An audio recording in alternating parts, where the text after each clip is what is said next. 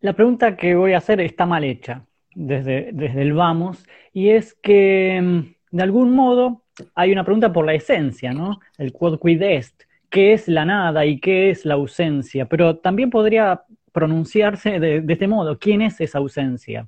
¿Dónde está esa falta? ¿Qué es esa falta y quién es esa falta? ¿O cuál es? ¿O para qué es esa falta y para qué es esa nada? Entonces, no solo una pregunta por la esencia de la ausencia, sino que, digamos, los pronombres pueden multiplicarse y decirse, digamos, quiero decir, la ausencia se dice de muchas maneras. ¿Y cómo, cómo crees que eso interviene en la obra?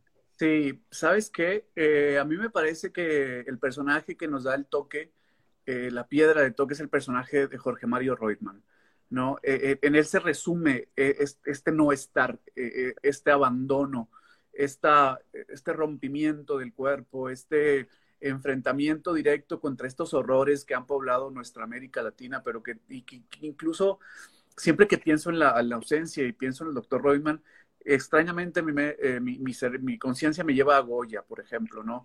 Que ya, ya increíblemente nos explicó de una manera pictórica que se venía el tiempo de, del no estar, el tiempo de, las pinturas negras, el tiempo de los caprichos pero el personaje que le da la fuerza a todo el libro es Jorge Mario Reutemann, ¿no?